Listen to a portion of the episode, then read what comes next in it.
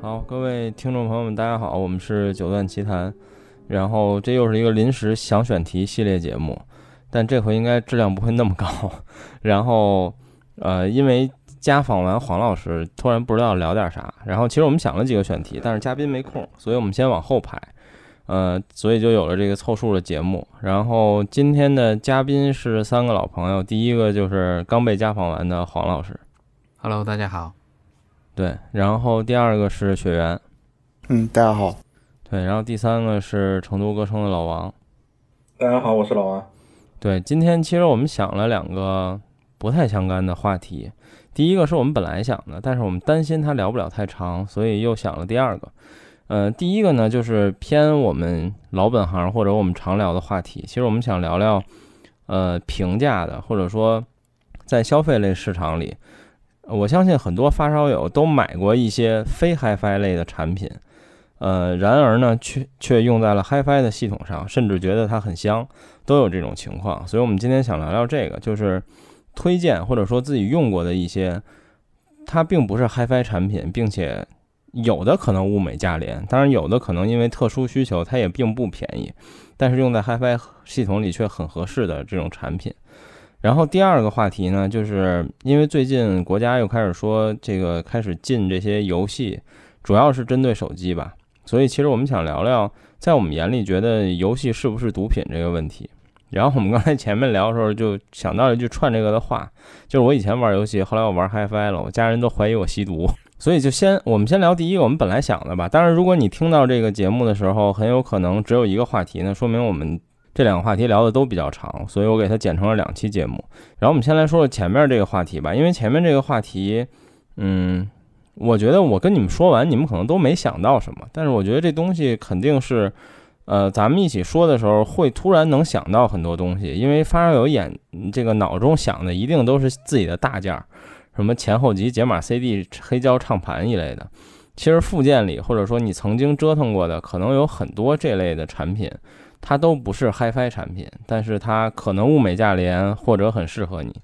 我想到这个选题最早的时候是，呃，就前两天，我还发了朋友圈，就是咱们在听友群里讨论那个关于除静电的那个玩意儿。然后因为这个听友群里一开始发的那个那叫 DS Audio 吧，就是做那个。黄老师知道，就做那个，那叫那应该叫什么玩意儿？就是光电唱头的那家。嗯，对。然后他们家出了那个附件，就是一个这东西应该怎么叫？他们家自己那东西俗称好像叫叫负离子塔吧。嗯，就是一个金属 CNC 切割出来，上面有两个小窗口，一开能亮绿灯。然后其实它的原理极简单，就是从那窗口里往外出负离子。嗯，而且呢。我没见过真的，我不知道它是不是吹风。我觉得它可能为了安静，它连吹风都没有，它只是产生负离子而已。然后就这么一东西，我之前特有兴趣。我我记得我原来还跟黄老师说过，嗯。然后珠海的某大烧，就是也是折腾这唱头的某大烧，然后他可能跟厂商有点关系。他之前在极品人生还开了一个团购，我还挺感兴趣，我还去加了他，因为在北方这个静电问题真挺烦的。但是太贵了，就是最后我真是舍不得买那玩意儿，卖他妈一万多，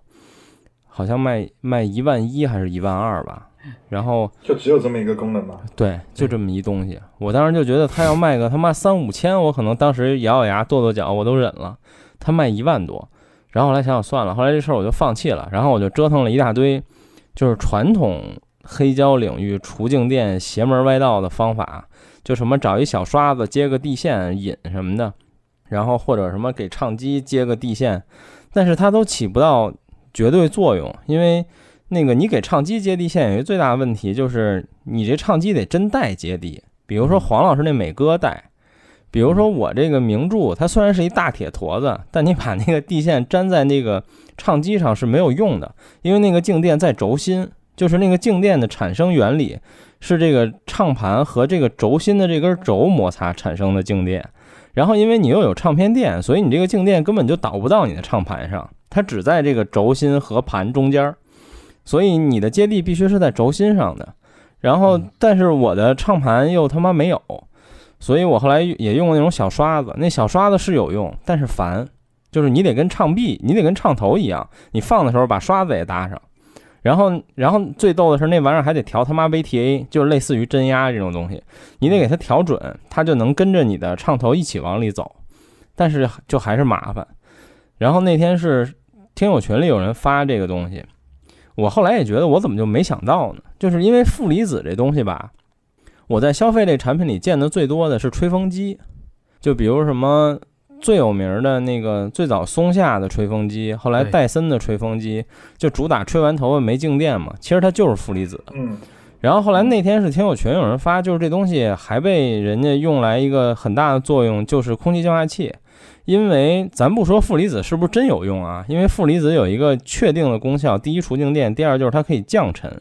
它不是除尘，就是可以把细小颗粒让它快速的降到地面上。所以很多空气净化器有这个功能。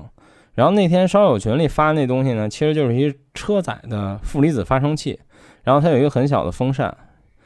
对比那个一万二来说，我买的这东西七十五块钱还包邮，嗯，然后到家之后试了一下，真的有用，而且非常有用。就是我只买了一个，我已经明显能觉得它有用，因为我为了有静电，我还特意用了一张没洗过的碟。然后就是很明显的没有静电，但是那东西有个毛病，就是它有噪音，因为它里面有个小风扇，反正就有一种比较尖的高频噪音。然后后来呢，我当天晚上在淘宝换各种关键字，又搜了半天，最后我发现关键字是负离子空格 USB，然后我又买了两个不带风扇，号称静音的，还没到，但是我又买的这俩呢，一个五十八块钱，一个六十五块钱，就比我这还便宜。然后第二天我就把我买的这个退货了，感谢伟大的七天无理由。然后我现在等那两个到，但是我就觉得我肯定不会再看那一万二的了，就这东西，就我已经证实过它有用，然后我就找同类的静音产品就可以了。所以让我想到了这个选题，就是我觉得肯定都有过，就是在发烧类里某些产品，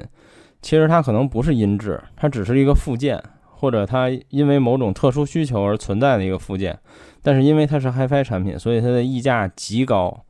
但是可能在工业产品里，如果你能想通找到同类，那价格可能就是……当然，我这个例子有点夸张，因为它它已经将近，如果我按那五十八块钱有用算的话，它已经是二百分之一了，就是它是那个价格的，就是千分之五，所以这个。有点夸张，但是同类肯定也有，嗯嗯。然后你们先想，还有什么？欢迎抢答。然后我再说一第二个，就是我说这选题的时候，还有一个想到的，就是我之前安利了迪迪他买，我身边可能也有几个玩黑胶的朋友买了，就是这个纯钛的螺丝，就是唱头螺丝啊。因为那个唱头不是这东西。那螺丝虽然很小，但是黑胶第一是它是一个跟避震密切相关的东西，第二就是它跟重量密切相关。然后钛又是一个硬度很高，但是就是重量非常轻的东西。然后我之前就想，这也我也是看论坛有人说的，就说买纯钛的螺丝。我后来去搜了搜，然后一正好这也有一个对比案例，就是我买过整套的那个。就是老王被我忽悠，让我让送黄老师，结果丫不需要的那个欧亚德的螺丝，对，那个全套我记得反正一两百吧，就是两三套，反正不贵。对，对对，对于 HiFi 产品来说，你觉得不算贵？两套下来不到三百块钱。对对，两三百块钱。然后呢，我后来去淘宝搜了，就是唱头用的这个螺丝型号的纯钛螺丝，大概两块钱一对儿吧。两块钱一对儿还是两块钱一个，我忘了，反正各种长度都算上，因为唱头需要用的长度，它最长也就一厘米多一点儿，所以我买了一大堆，大概花了二十来块钱吧。然后，而且买回来我确实在我那个，比如我在真压剂上试了一下，它比欧亚德的那个螺丝要轻，大概轻百分之三十到百分之五十左右，嗯，就还挺挺有用的。反正就是这类产品，也是因为它在淘宝上，它就是一个很普通的。工业产品，然后人家也没觉得这东西有什么特牛逼的作用。我还买的螺丝螺母全套都有，还有垫片儿，好像。啊，纯钛这个还是牵扯调音吧，但是这个这个还是说没有这个关系啊。我觉得这个东西它它应啊，怎么说呢？就是我觉得它会对声音有影响，但这东西是一种类似于搭配的方式，而而没有哦。绝对的哪个螺丝一定比哪个螺丝好，应该不存在。啊，唱头螺丝很多人玩过呀，以前有很很多人用那种尼龙螺丝，就是对，尼龙还有那个，嗯。对，就是还有透明的那种，透明的跟塑料似的那种，对，嗯，我以前有一个日本的唱头，它就原原装配的这个透明的螺丝，嗯。嗯。嗯，也我也试过，嗯。因为对，呃有些，嗯，我以前有一个唱机，它就是，呃，那种直线臂，它要求就是你唱头不要太重嘛，所以就是那个时候就试过，得想尽一切办法啊，减重，对对对，也减重，各种减重，挺好玩的。后来也有人说用那种比较粗的螺丝，就是你看有时候，呃，看一下幺六八上面有一些人用的那个螺丝挺大一个的，用手拧的那种，就在唱头顶上用好多，用手可以拧有有花纹儿，对，有花纹的那个螺丝还挺贵的呢。那个好像当时用的是富盛吧，我记得。对，富盛最早是用用这个东西，就是调唱头的时候方便，就是不用拿螺螺丝刀，他手一拧，稍微拧松一点点，然后就调，对然后再把它拧紧，也很方便。对，嗯，挺多人用的这个这个螺丝，对，好像也是日本的，嗯，就日本各种花招嗯对。都有。但是其实这种东西后来发现，因为它是个工业制品，所以其实只要你能找到对应的那个型号，对就很容易买。呃，各种材料都有，因为一到工业这东西就太多了。然后我还搜了一下，唱头的螺丝的尺寸是 M 二点五，就只要你找 M 二点五的螺丝，就是唱头用的。嗯，然后包括它也有螺母卖，好像还有垫片儿，反正各种各样。但是买工业产品有一点尴尬，就是如果你不买，你不买，比如说纯钛这种就是加引号的这么高贵的材质的话，人家可能他妈一千个起卖，或者或者什么几千个起卖，就是很有可能出现这问题。我之前跟白河聊天，白河还说过，他之前有一台 EAR 还是什么呀，就有一个螺母掉了，他就要买那螺母，找了半天找着卖的了，就是一千个一包。当然那一千个可能也也就几块钱或者十几块钱，但你像卖那你弄一个人不卖？对啊，对哦，就是内地没有那种螺丝的螺螺丝大世界这种这种店。对，或者人家就就是人家就不卖那种一个，其实地图上随便一搜就能搜到，就是买买个螺丝螺母，实际上有很多五金店是专门卖螺丝螺母的。啊，对对是，你这个没法卖啊！你一个一个拿出来了以后，然后完了可能邮费还没法值这一个的钱，然后他卖你一千个的价吗？也也不过你主要是这样，就是你有时候不知道它规格，或或者说，嗯嗯，不知道哪哪样合适，所以你最好还是拿到这种去线下，对对店里面去一个个试吧。对对。但现在这个互联网时代，五金店活着的越来越少了。是是是，的确是。原来幸好我们店对面还有一个，对，原来最早我们公司从就是再早之前，我们搬到中关村之前，我们就在中关村边儿上海淀剧院那儿，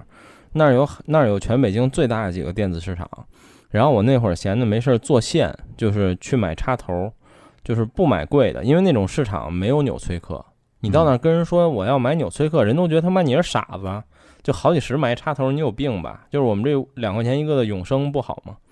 然后我那会儿就去买过，第一是那个我印象最深是买 HiFiMan 那会儿 H E 六那个耳机，它最早用的那个射频的接口，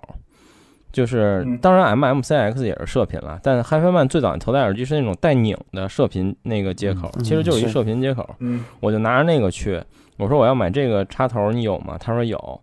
那个，然后我说我要俩，然后人家就用一种怪异的眼神看着我，就是人家可能都是 几千上万个卖的，然后他他说你要几个？我说我要俩，然后他都不知道定多少钱，我说你这俩多少钱？他说我我也不知道，他说你看着给吧。送你算，呃，我真碰见过送我的，就那会儿我买过好多这种乱七八糟的小插头，有的老板就说说你拿走吧，就是你我也不要钱了。对对对。所以你们有这类吗？嗯我说一个吧，不是网线，也不是交换机。虽然我很想说网线，但是这个网线我觉得可以到后面讨论一下，因为大家现在对这个东西很感兴趣嘛。对，嗯、力矩螺丝刀，啊，对，抢了抢了我一个，对，扭就是扭矩对这个扭力螺丝刀嘛，嗯嗯，对，扭力扭扭力螺丝刀，对，就是这个东西。然后完了，我是因为两件事情就觉得这个东西还是很有用，是什么呢？因为拧单元第，一个是，嗯，不是拧单元，是这样子的，呃，也算是领单元吧，就是单元和箱体喇叭的。就因为我对就就给我的就是喇叭一个朋友弄了一对那个水货的，不是国行的，就是他图便宜嘛，给他弄了一对水货的那个酷二五九，就是那个丹拿的，嗯 Core 就是核心五杠九那个、嗯那个型号的那个喇叭，然后那个运过来了以后呢，它那个丝膜高音一寸的就被压了嘛，明显看着被压了，就中间有一个那个压痕。其实我不知道那个影不影响，反正我听不出来，就放出来了以后我听不、听不太出来，嗯但是就那那个我跟我哥们儿就说，你看那个我付钱看能不能单独买这个这个就是它这个丝膜高音单元，因为很好换，它就两颗螺丝。然后完了，你取下来了以后，里面有一个那个叫什么那个，呃，类似于我们那个电脑那种插头的那种东西啊对就电脑排线电源那种插头，多少拼多少对拼的，嗯真的排线那个，对，多少多少拼的那个东西排线，对，就很简单。然后完了，我就帮帮他订了一个，其实那个那那个单元不贵。然后完了订回来了以后自己换，换的时候，然后完了我就我我就问那边那个就是台湾那边那个，当然有个朋友，我问他我说这东西有啥讲究没？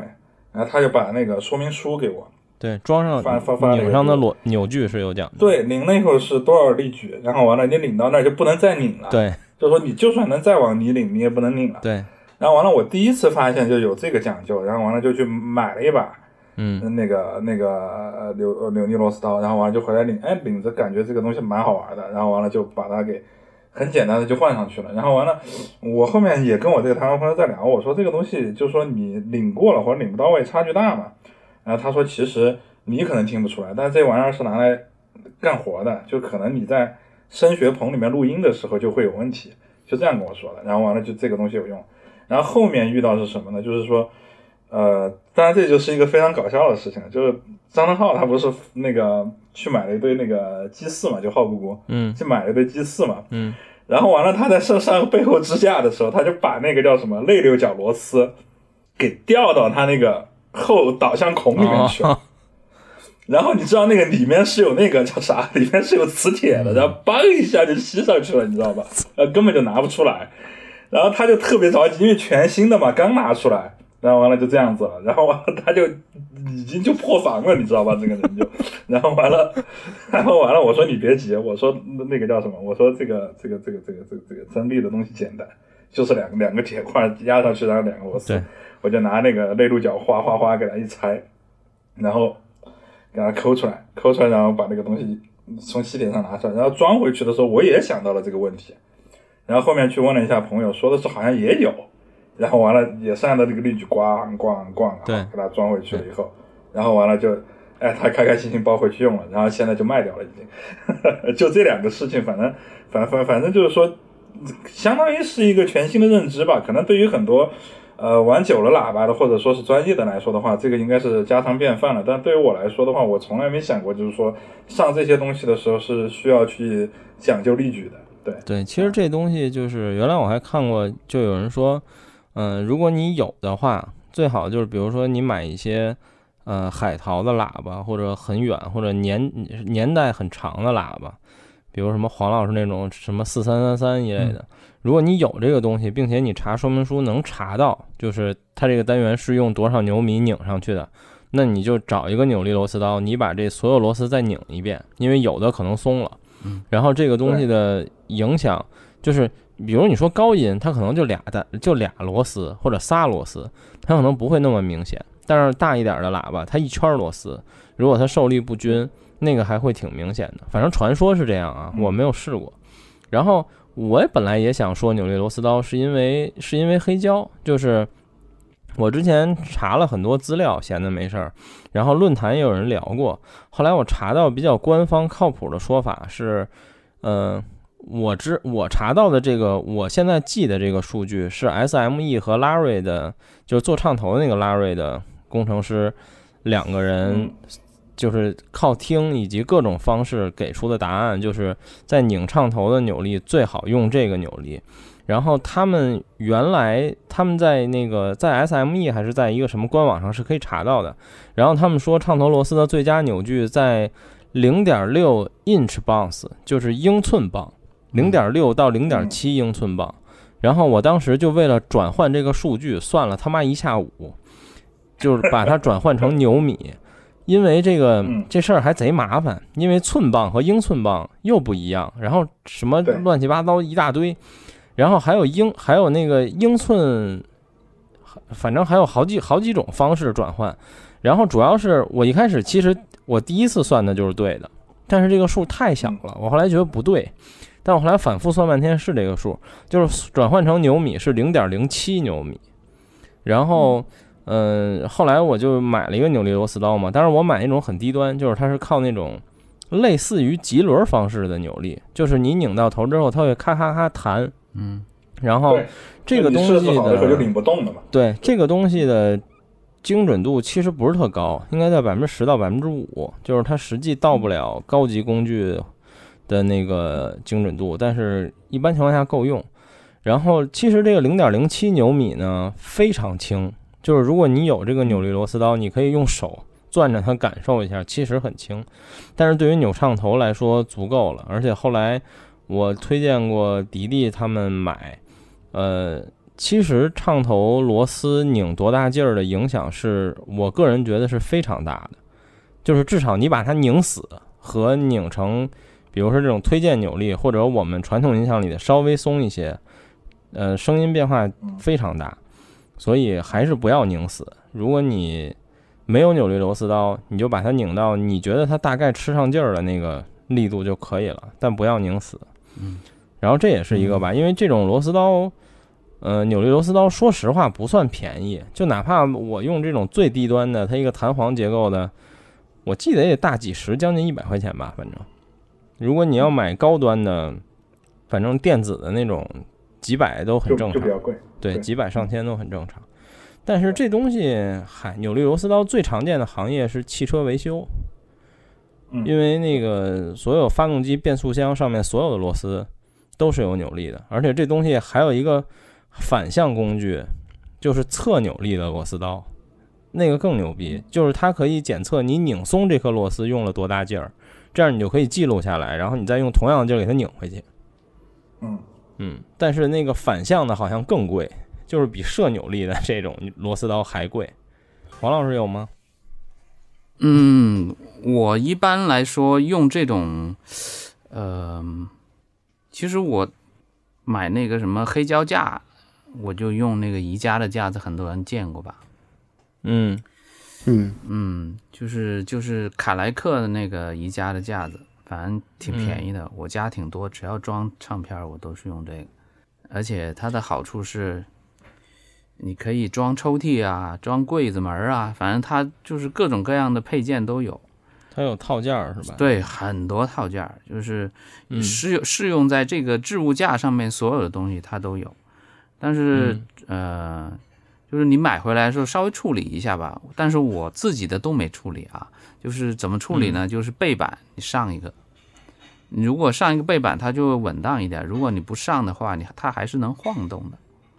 但是、嗯就左右能晃嘛，毕竟是个四方形结构。对对对，嗯，你上了背板之后，它就非常稳当。嗯，其实我嗯一直都很后悔。所以你家的那个，你又没有上背板，还放满了黑胶，上面还放着音箱和那么多器材，我已经觉得很神奇了。对，柔性避震呀，柔性但你 操，但你那个架子是两边都顶墙了吗？也没顶墙，实际是没有顶。墙。嗯，对，所以它还是挺结实的。我靠，我觉得要是我放黑没有胶，我一你想那定会给它么脆钉个壁板，呃，钉个背板。对，钉背板是非常结实。有没有你想那么脆弱这个。嗯嗯嗯，它这个是本来设计初衷就是给黑黑胶唱唱盘去放的嘛，因为我感觉大小很合适，还是说对，我们刚才刚看完刚好就，设计它这么那个大了，对。对它每格都是三十三乘三十三，而且在宜家，我们刚才刚看完官网那个展示图片上，都是用来上面放一个黑胶唱机，下面放唱片的。嗯好吧，对，嗯那那那应该，其实不单只是放这个唱片啊，就是放那些嗯。呃杂志，就是很多人在家里把它放杂志，因为杂志的高度基本上也就是三三十二到三十左右，所以用来放书、放杂志，呃，放黑胶，嗯就是这个尺寸都是非常合适。而且最有意思的是什么呢？就连的那个，呃，里面那些呃，包括 CD 机啊，就奇呃，我就说以前我它有一个系列嘛，就奇美那个系列，连的所有的机器，这个嗯宽度它都是那么宽，都是三十二、三十二到三十左右。嗯就是嗯刚刚好能放到书架。呃，前两嗯天我不是还演示一下，我把那个 D 七三零，就是那 CD 机对，也放进去了。我说我曾经找过很长时间，就是除了连之外，我还在想呢，除了连之外，还有没有别的 CD 机能放进去？结果今嗯就后来我发现，哦，原来 D 七三零也能放进去。嗯 就就当时所有东西很多，呃，尤其是欧洲，它真的是为这个尺寸去设计很多东西，嗯、是一个传统来的，应该是，嗯对，而且太便宜了，呃，一个二乘四的架子才四百四百来块钱，你你如如果去买黑胶的这个一方一个方格就得三四百，嗯嗯不要提。我刚买的这个三层的，花了花了将近两千，是啊，但但是当然我专门的吗？就是就是专门做的，就是他标榜自己就是装黑胶碟的。对对对，但是当然我买这个原因是它是全实木的，就是它也比标准的这种架子要贵，因为标准的不是全实木的。对，嗯嗯，但是那也是你操，你全板材八格四百块钱也忒便宜了。我这 我这全实木等于九格，将近那个两千。那个宜家它有一款，就是我买这个书架也放很多唱片嘛，它只要一千多，但是它是全实木的，然后它中间的格子是你自己可以调节这个格子要要多大，这个也，嗯，对比你那个两千块钱会划算很多吧？对，应该是是啊，就一千多叫什么莫斯什么之类的，反正宜家的不是？但主要我对宜家本来我是有一些偏见的，除直到看到黄老师家这么多宜家架子，放了这么多黑胶还没事儿，因为嗯我之前放 CD 的架子就是宜家的。啊，嗯你肯定是是买的那种压的木，对不对？我有朋友就买那种压的木，书书全部要压弯弯了。对，对，就是你要买我那实木的个我每层放了两层 CD 就已经全弯了。不是，但黄老师这他推荐这也不是实木的，对这就是板材的。它不不是实木板材的，但是但是它那个它可能是那种三合板比较厚，或者它是那种三合板，不是不是，它它肯定是那个，它肯定是可力板，肯定是可力哦板，这种不可能用三合板给你做的，成本遭不住它，肯定是可力板。但它这种相对来说，它一个可能是结构比较好吧设计的，第二一个是它这个东西比较厚，我看过那种东西，我们嗯店里面的那个好像。是拿来放耳机了还是什么的，反正也是一个方方正啊正对对对四的那个。对我看见过那对，，就那个东西，对吧？那个其实就它是很晃，它左右会晃，因为它不是个三角结构嘛，它永远是横竖横竖对扣起来的，它肯定会晃，但是永远压不塌，因为它那个板材蛮厚的，就是就就是它这个它是那个外框很厚对，外框特别厚，对，然后然后中间的板材其实也蛮厚实，我就觉得放那么多东西在上面，它也没塌。是啊，嗯我我放了这么但是密你，，但是你最好不要去那个，个，最好就不要去做什么，你你背板最好是外面去做，你不要自己去买它那个背板。然后完了那个，你啊它那个背板也不就是要往上它那背板真的就是个字面意义的壁板，对对，就就跟那个就就他们就跟纸壳一样厚，嗯对，就比纸壳厚一点的一根木浆板，对对那个东西就是用着用着就没了。对然后完了也不要上抽屉，因为什么？因为你没法去固定它的这个左右晃动，你上了抽屉以后，它会翘，就是怎怎么都盖不平，要么进去一点，要么出来的，嗯很难上好它那个抽屉。嗯这个东西最好的用的用法就是你买回来就是个框框靠到墙上，然后完了你最好能有比如说一些方法把它打到墙上，或者是固定到墙上，高一点就固定一下，矮一点的话，就像黄老师，你不固定也没事儿，反正它也不会翻下来，就没事儿。它有这个框架结构让你固定在墙上，对，嗯，对，对。是有的。然后要不然就是我也是像老王说的，就是你单独买一块板子，就不要买宜家的那个，买一块厚一些的板子，你给它钉上。啊。其实不需要厚，就是一个三夹板就行，就是你只要是那种夹板就对可以，对，三夹板就够了。对，对。嗯，对。对，，OK，雪原有吗？我有，就是有一个插板，它不是 HiFi 插板，也不是什么嗯电储啊什么之类的，我没有嗯买过这类型的产品嘛。嗯然后最早的时候，我好像这个插板买的很早了，大概一四年还是一五年买的。然后当时买的是因为飞利浦嘛，我就买飞利浦的嘛。但是呢，后面我把那些音箱啊，还有解码器啊，呃，重置的时候，然后我就准备组一个桌面的 HiFi 系统的时候，我发现这个插板它上面就有呃欧标，还有这个美标，就是英标嘛，美标，然后国标，它是三合一的。然后后面呢，我想再去买这个插板，用是吧？对，后面我想再去买这个飞利浦的插板的时候，我我搜了一遍那个京东，然后它全部都没有欧标和美标了。这个这个问题，我来告诉你为什么。这是这是因为国家出了个规定，禁止再出这种插板。嗯，哦哦哦，就是曾经插板都是这样的，就是万用、美标、英标、国标都能插。哦后来国家就禁了，以前以前所谓的老国标嘛，就是现在新国标就是你在现在应该已经看不到了，在刚出这个规定的前一两年，你还能看到有很多插板就好像那个插座上面盖了一个片儿一样，嗯。实际那就是盖的一片儿。你把那片儿扒拉下来，下边就是传统的这个万用，但实际它为了符合新规，它贴了一个片儿在上面，就是这片儿就是只剩国标了。哦哦，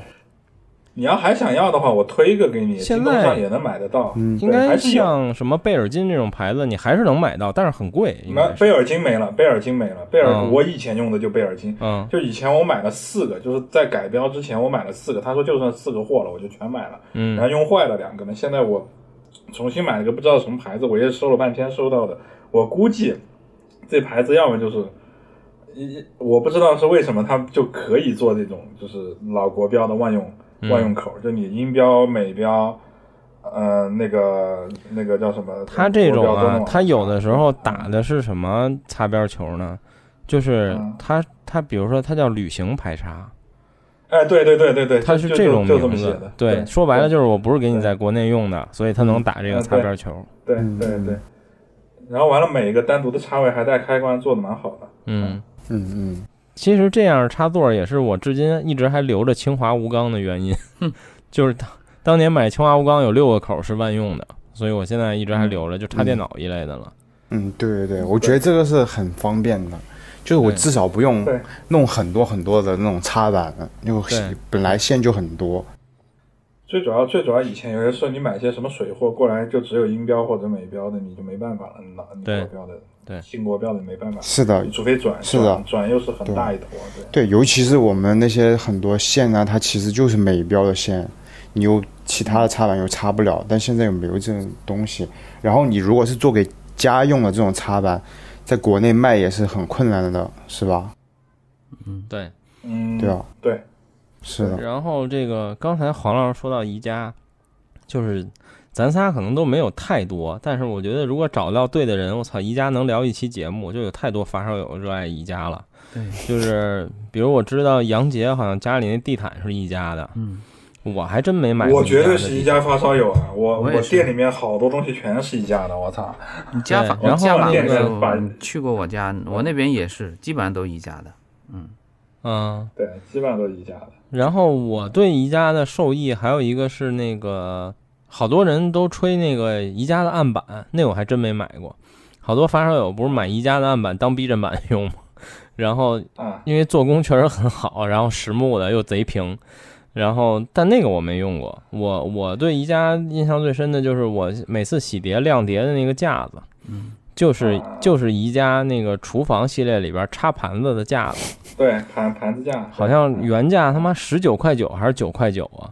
然后那哎个我，想到一个，我跟你们说，等会儿说你先。然后我买了俩，我每次就晾晾唱片、晾唱晾唱片用。后来我玩黑胶之后，这这个碟架子我们家是之前就买了，但一直没啥用。然后后来我这个玩黑胶之后，我发现哎，这可以亮碟还挺好，正好我们家本来就有俩，我就一直用来亮碟。后来我发现有很多卖黑胶相关的店就卖这个架子，唯一的区别就是给这架子每个柱上面加了个硅胶的防滑帽，然后就能卖一百多一个，或者大几十一个。我操，我觉得简直疯了！就是这两年做器材架，国内做的特别好的叫爱丁堡吧，前两天也出了，也卖好几十，好像。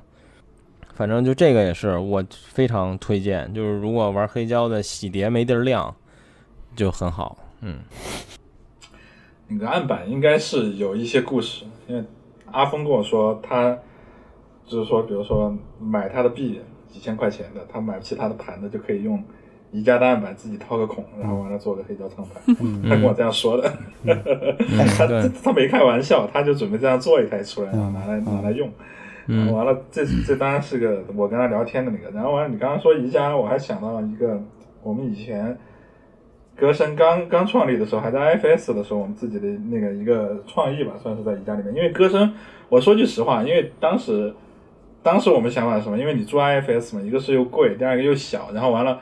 你又不可能说是去里面装修，对吧？所以说，嗯其实以前在 IFS 的时候，除了两张比较好的沙发以外，所有东西都是宜家的。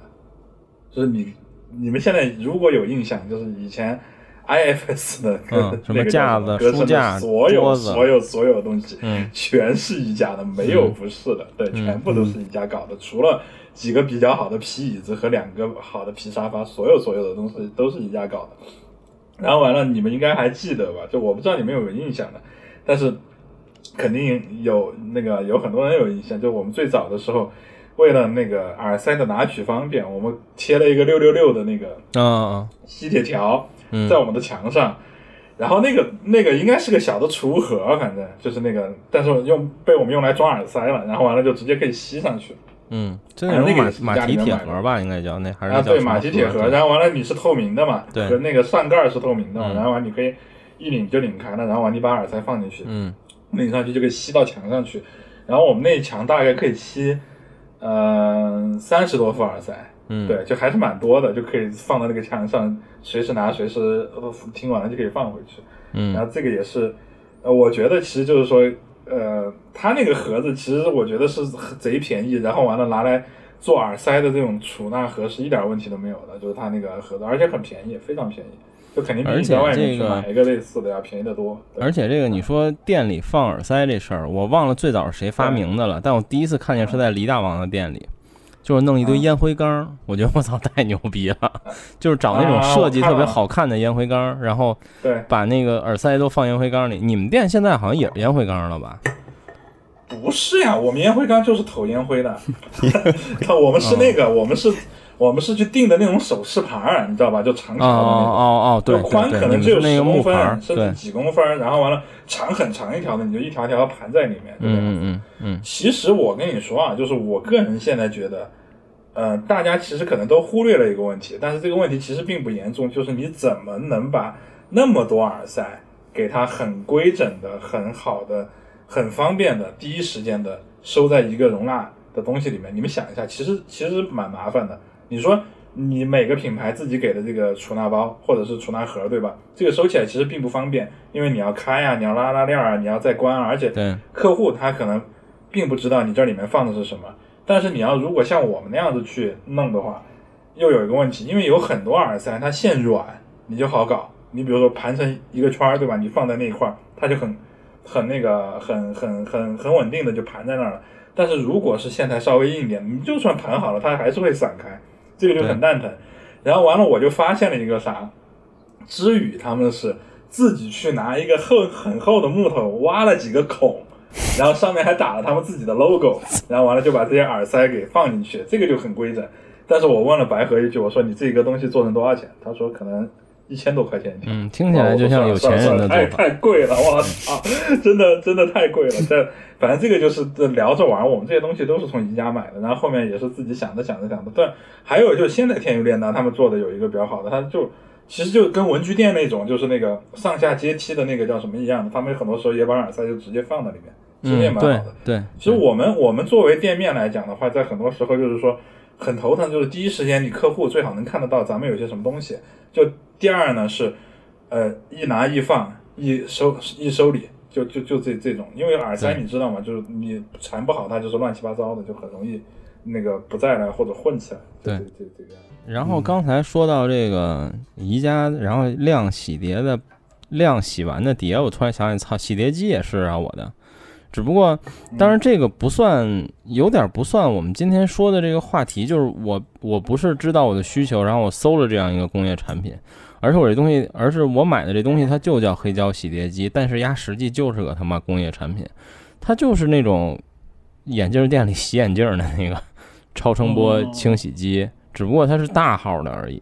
然后这个卖家呢，等于是自己给他做了一个结构，可以把唱片穿在上面，然后那架子可以转。他就，比如说这东西卖一千，但是实际它那个它分开卖呢，就是这亚克力的破架子就加一电机，它可能卖他妈五百多块钱。我估计这成本可能连五十都没有。然后那洗碟机，它那个超声波清洗机呢，它卖五百，因为那机器也就五百块钱，就是你自己买这清洗机也就五百块钱，它等于挣的是那个架子的钱。但是这个清洗机本身就是个普通的超声波的东西。我那会儿还跟我媳妇儿说：“我说洗完碟，你有没有什么眼镜首饰要洗的？搁里头，我帮你洗了。因为就是一东西，一模一样。”而我我看洗碟机有很多款呀，有那种直接就是插上去，然后跟着转的那种，然后完了它不是整张在里面的啊，都不是整张，都不是整张，都不是整张，都是一半，因为你盘芯儿不能湿。啊，它都是泡泡三分之二，就是泡到接近盘芯儿的部分，然后让它转。只不过那种很多专业的超声波洗碟、专业的黑胶洗碟机，就是黑胶厂出的那种，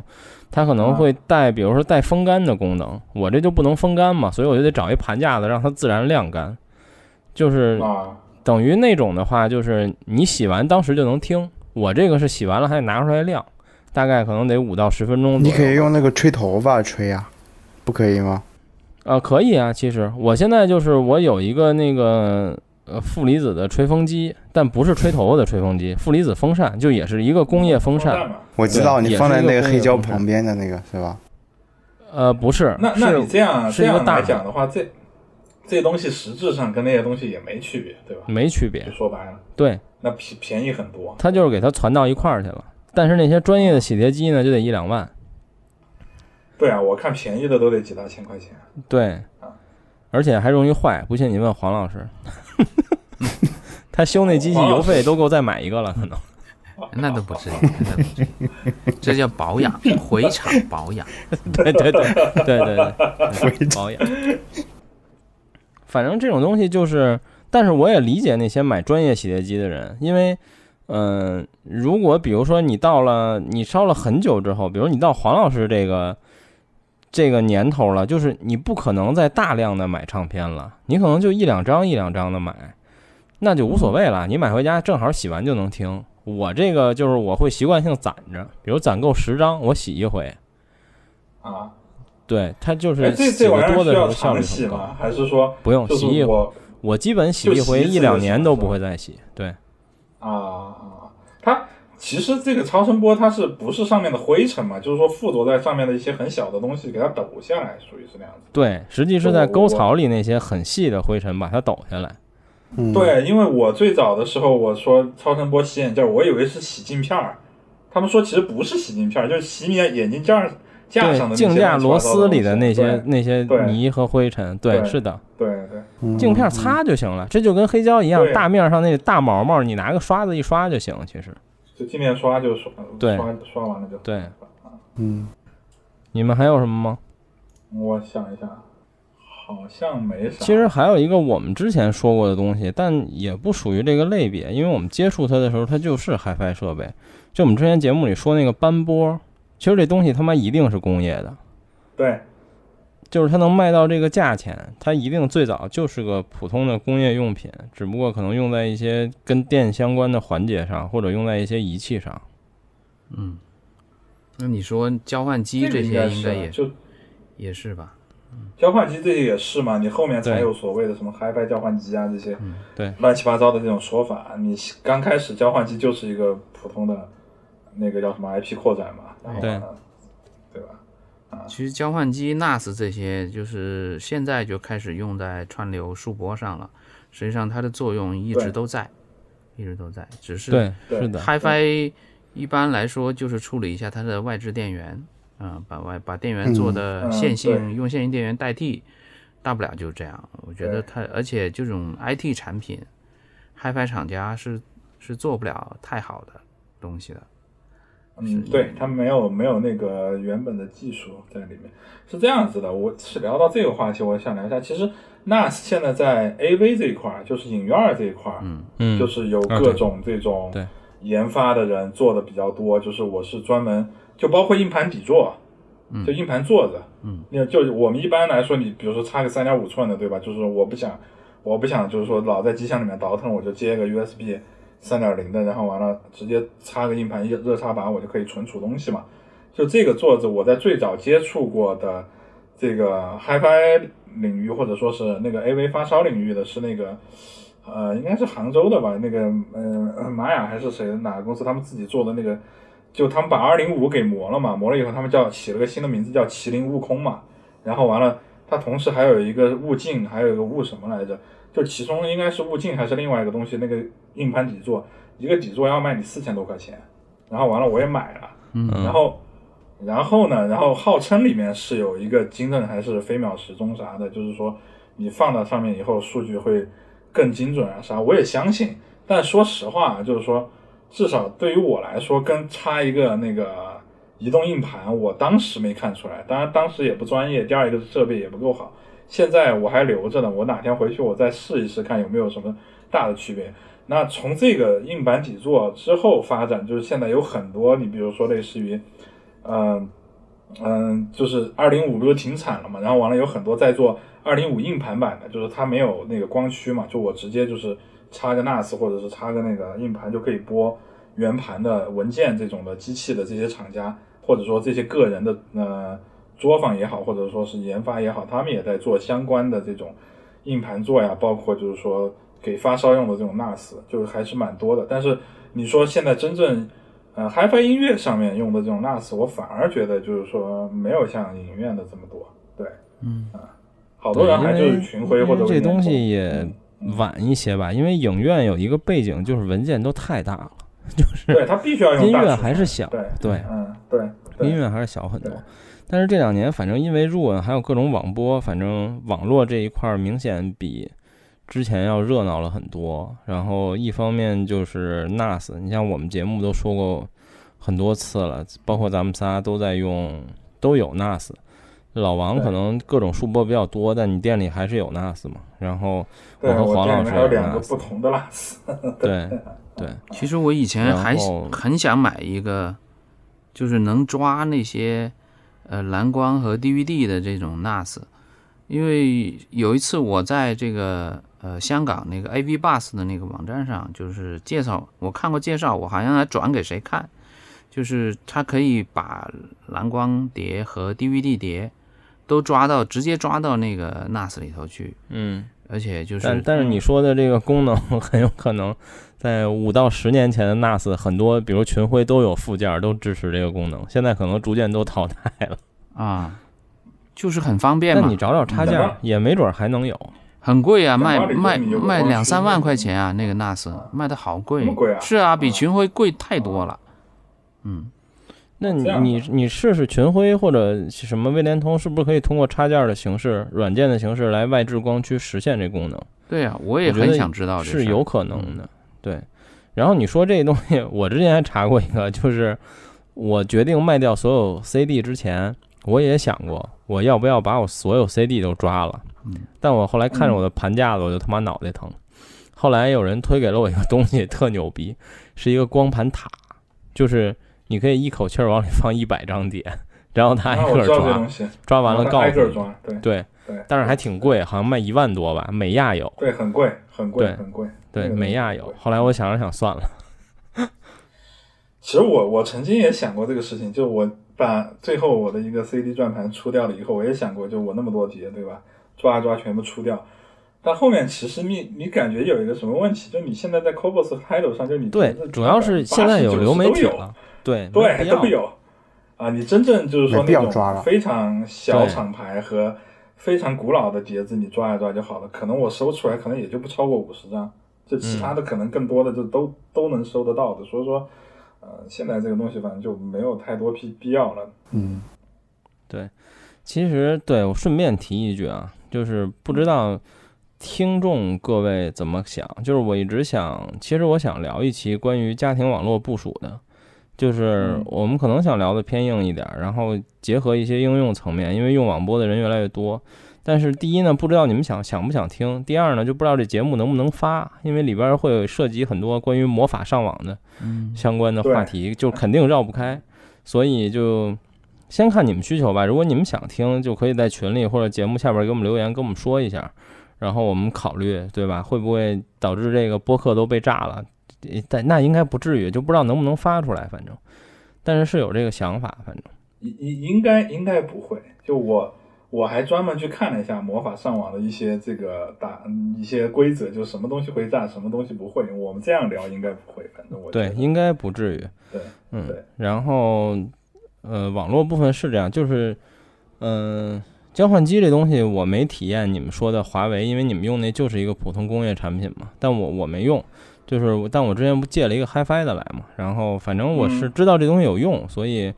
华为以后我有机会可能也会试试吧。然后还有一个最近其实非常贴合我们这话题的就是网线，比如我们之前推荐的日线，其实它就是个，它应该就算是个高级工业品，就是它也不是一个标榜 HiFi 的东西，包括这东西还散着嗯卖什么的。嗯没有，它它其实是一个非常，呃，在一些稍微好一点的装修里面非常常用的一个散装基线的一个品牌，就它更多的是以几百米或者一百多米一箱卖给你的，它散线其实并不是特别流行去卖这个这个东西。嗯，对，它可能顶多也就是一个佳奈美这种牌子，所以嗯，差不多吧。嗯最最多就这个水平。对，对，所以其实它的规格呀，包括对它的规格，包括就是说，可能工艺上面可能会比普通的你看到的几块钱一米的，甚至就是说十几块钱一米的可能会好一点吧。我就对觉得可能会好一点。对，对，而且其实咱四个人好像没有，就是你还有一个工业品特别常见的，就是咱是不是都没怎么玩过那种线性电源一类的？有、啊、就那会儿什么菊水特别火的时候，菊水还有什么安泰克，那那其实都是工业制品哦，，那个很贵啊，那都是那种工业的直流电源，对那个很贵。因为。当时和弦的那个解码器，它有一其实也个外置的还。好吧。你跟 HiFi 的比起来，它并不一定贵。不，嗯菊水这些，如果你买新的是很贵的，你只能是买那些洋垃圾，你才会便宜。一般都是洋垃圾嘛，对。呃关键是很多时候你买不到新的，嗯，其实你像稳压器也是这么一个东西嘛，就变压流嘛，就隔离流。啊，对，就最早你其实在用，就比如说我刚开始在用 CSE 的时候，就那个呃日本的那个是叫 CSE 吧，还是 CE？CSE 应该是叫那个东西。最早它也不是标榜自己是做 HiFi 的，我就是做就是隔离牛的，对啊，只是说被 HiFi HiFi 发烧友挖出来了，说这东西拿来做电源处理会比较好。嗯然后那个叫什么，就是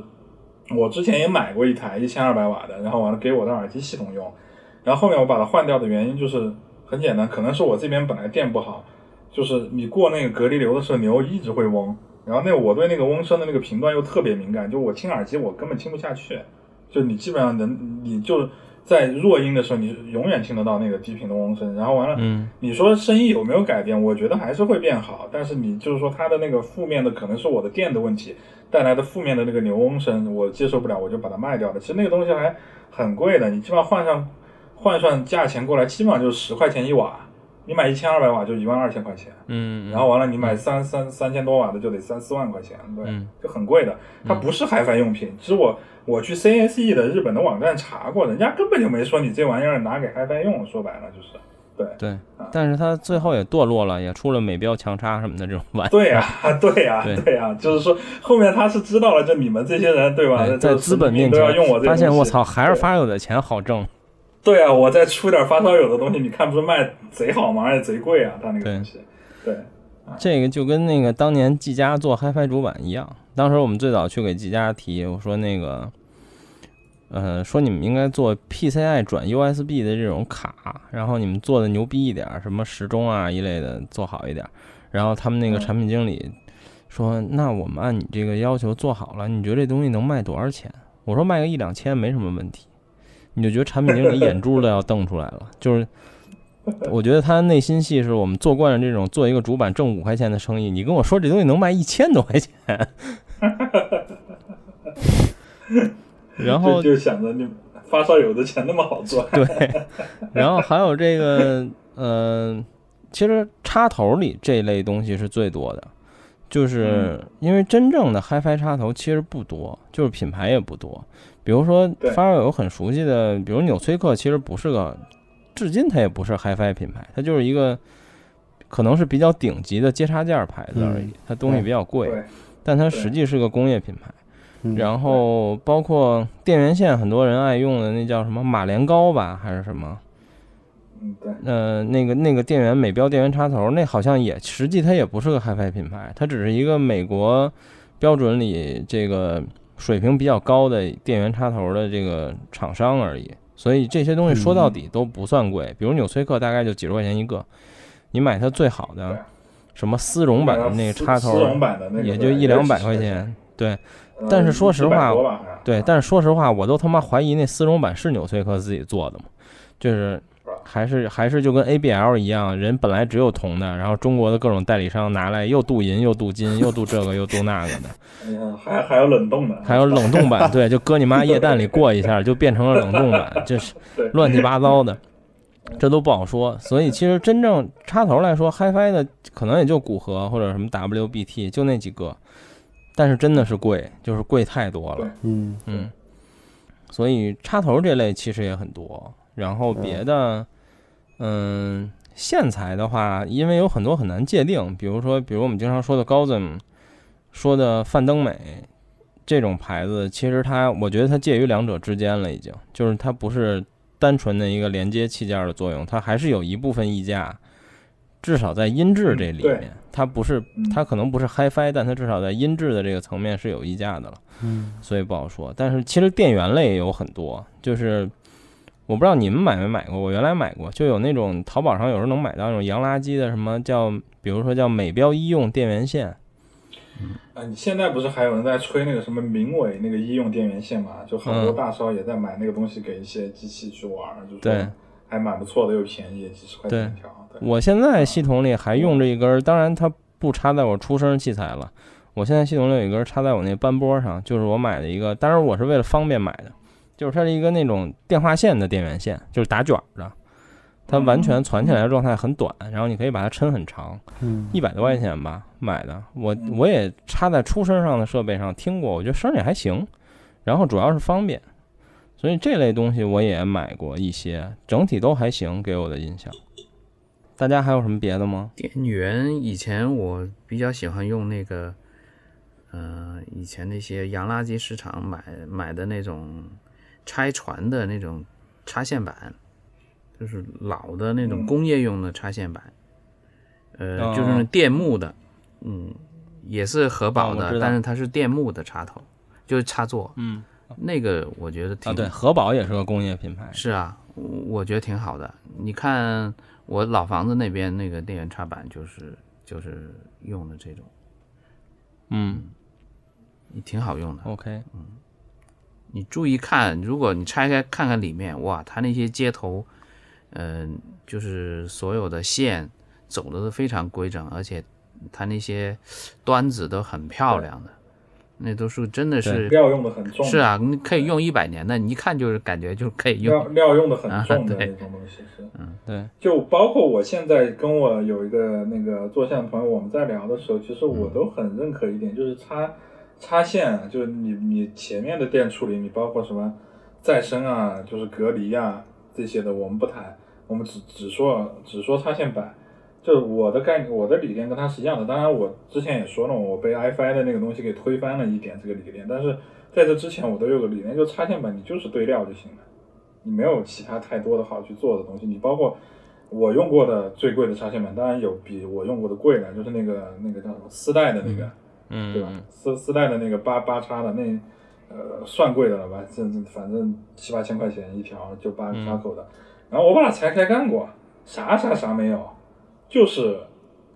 普通的一个一个的这个那个强插，类似于的这个东西给它弄上去，然后完了接上线，然后你只是看着它的接插件儿和它的这个打胶、打热熔胶的地方做的特别规整，就没了，就没了，然后套个壳子就完了，对，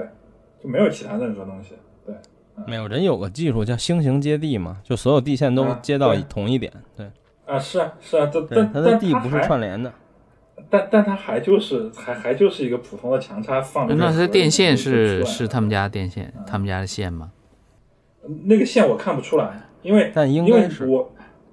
因为我舍不得把我手里面唯一的两条瓦哈拉给砍了，然后完了看里面是什么样的线，